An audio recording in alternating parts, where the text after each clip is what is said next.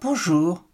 Aujourd'hui, je vais enregistrer mon propre témoignage sous forme d'un interview inversé, c'est-à-dire que je vais me poser les questions que je pose d'habitude aux personnes, aux malades que je reçois et qui laissent ici leur témoignage. La suite après le jingle. Bienvenue sur Salade de crabe, le podcast qui vous apportera des aides pratiques, des conseils et des témoignages pour mieux vivre cette période. En 2022, j'ai traversé trois cancers et j'ai à cœur de vous partager tout ce que j'aurais aimé savoir à l'époque. Que vous soyez malade, aidant ou thérapeute, vous trouverez ici des ressources pour mieux comprendre ce que l'on vit en temps réel. Alors, bienvenue sur ce podcast et bonne écoute.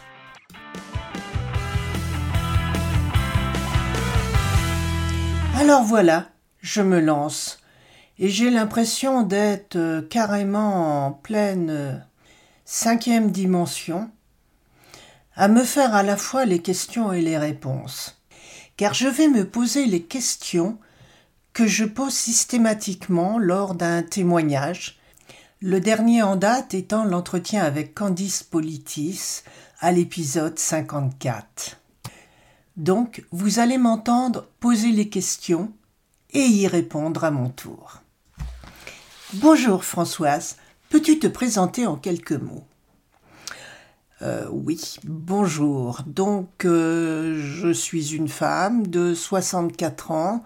Il y a deux ans, on m'a diagnostiqué deux cancers, l'un dans chaque sein, puis un cancer du poumon pour lesquels j'ai été opérée. Donc, peux-tu présenter tes cancers? Donc, comme je l'ai disais, deux cancers du sein, à la suite desquels j'ai eu deux tumérectomies partielles et un cancer à la suite duquel on m'a opéré, on m'a fait une lobectomie pulmonaire par thoracotomie, c'est-à-dire que cela n'a pas été fait par un robot, mais on m'a ouvert le dos, euh, je dirais comme un poulet, pour euh, aller farfouiller dedans et, et en extraire un lobe pulmonaire.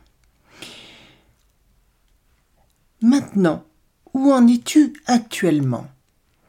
Eh bien maintenant, pour moi, tout est guéri.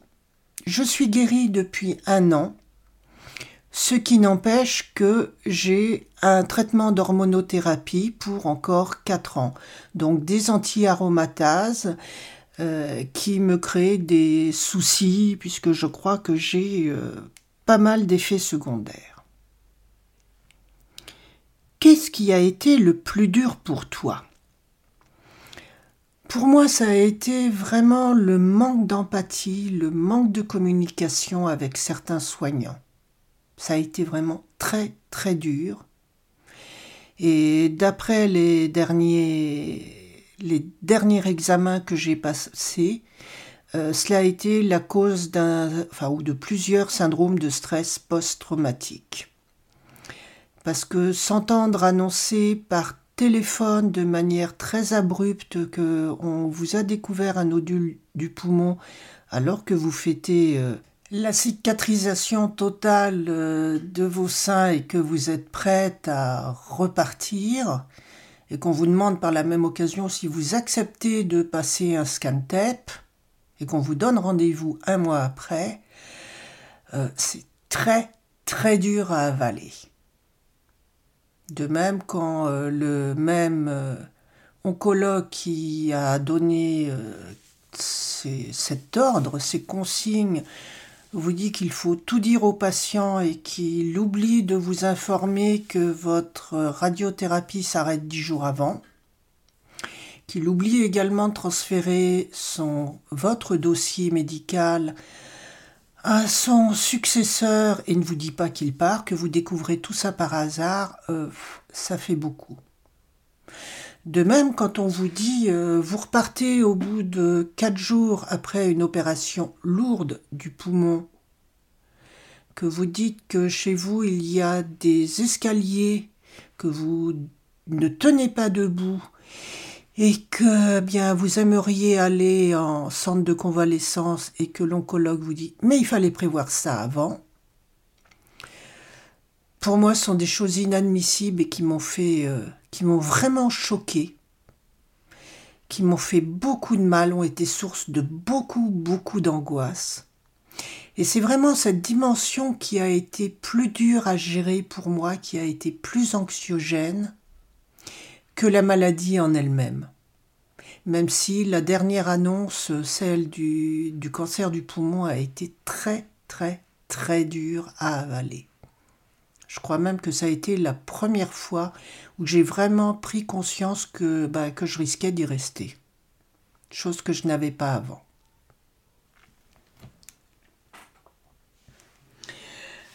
Et après?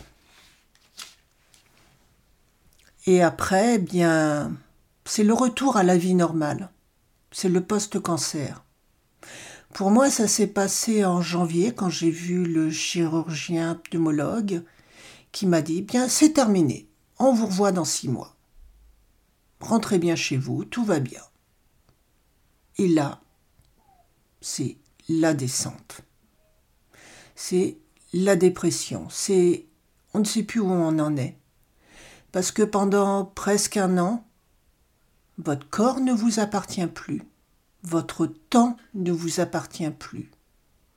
Vous êtes totalement dépossédé de, tout cela, de votre vie. Vous êtes crevé, fatigué, vous dépendez des rendez-vous, parce que la radiothérapie, euh, j'en ai eu une, une, bonne vingtaine de séances. Et d'un seul coup, eh bien, vous devez reprendre pied dans la vie. Et en ce qui me concernait, j'avais encore des douleurs, j'étais encore très fatiguée, j'avais des troubles suite aux, médicaments dont le tramadol, euh, qui est un antidouleur très puissant. Enfin, c'est pas simple. Et en ce qui me concerne, je n'ai eu aucune offre de suivi, aucune offre, à part euh, évidemment un rendez-vous avec un psychologue, mais on ne m'a pas expliqué ce qui m'attendait. Et tout ça, je l'ai découvert toute seule et je m'en suis sortie en me renseignant parce que je n'ai jamais voulu être victime.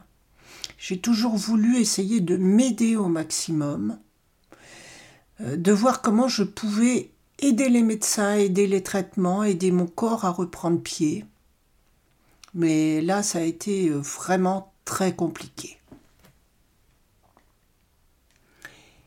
Et maintenant eh bien maintenant, euh, je suis euh, un an après la fin de tous les traitements, sauf l'hormonothérapie. Je dirais que je suis en phase de reconstruction. Compliquée, parce que je suis vraiment en dépression depuis plus de six mois. Parce qu'il y a eu d'autres annonces, des peurs. Notamment, je fais ce que l'on appelle un lymphocèle, c'est-à-dire que les cicatrices des seins ont du liquide euh, lymphatique, donc euh, gonfle, et maintenant fibrose, ce qui m'a fait peur parce que je croyais que c'était des tumeurs qui réapparaissaient, parce que là encore, on ne m'avait pas expliqué que ça risquait d'arriver. Ça plus d'autres petits problèmes de rééducation, euh, je perdais la respiration, je m'essoufflais, enfin tout ça était cause de beaucoup d'angoisse de peur de mal cicatriser, ce qui n'était heureusement pas le cas. Et là maintenant, eh bien, je travaille avec euh, plusieurs personnes, dont Magali Darnay, qui est une métakinésiologue, sur tout ce que le cancer a fait ressurgir. Parce que je dirais que je l'ai bien vécu pendant toute la période vraiment de la maladie, des opérations, des, des protocoles parce que je m'aidais grâce à l'EFT qui m'aidait à, passer les angoisses, à passer les peurs. Donc euh, je l'ai globalement bien vécu. Ça n'a pas été tout rose. J'ai eu des douleurs, j'ai eu des, des soucis, des problèmes, mais bon. Ça a été bien dans ma tête. Mais là, tout ressort. Et je m'aperçois que je pensais que tout allait bien. Eh bien non. Parce qu'on enfouit des choses au fond de nous et c'est là où vraiment on a besoin d'aide. D'aide de professionnels, qui peuvent être un psychologue, qui peuvent être un coach, qui peuvent être un, psychanalyste, qui peuvent être euh, quelqu'un qui vous aide par la sophrologie, par l'hypnose, par l'EFT, enfin quelqu'un